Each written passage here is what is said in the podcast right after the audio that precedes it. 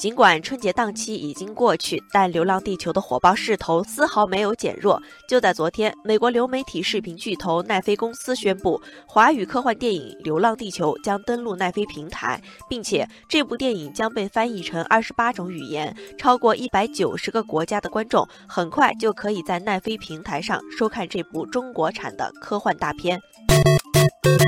网友环环说：“《流浪地球》从某种程度上体现了我们文化软实力的不断提高。中国电影走向世界指日可待，中国的科幻梦也终将走向世界。”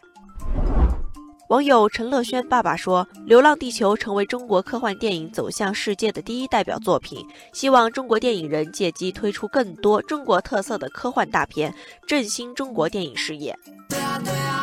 网友在线读报说。这部电影关怀人类命运共同体，格局大，题材好，是中国电影一次不小的突破。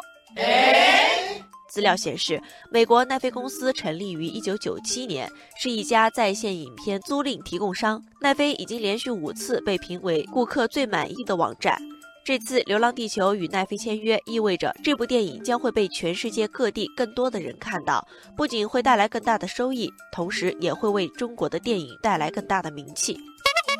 然而，高兴之余，不少网友也表达了各自的担心。网友夏日的草莓发出疑问：电影的中方制作团队参与字幕制作了吗？我们需要注意字幕翻译的精准无误，防止这部电影想要传递的价值观被扭曲。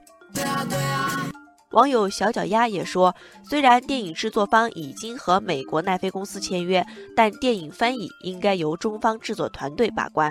即使是一些中国俗语俚语的翻译，也不能出现偏差。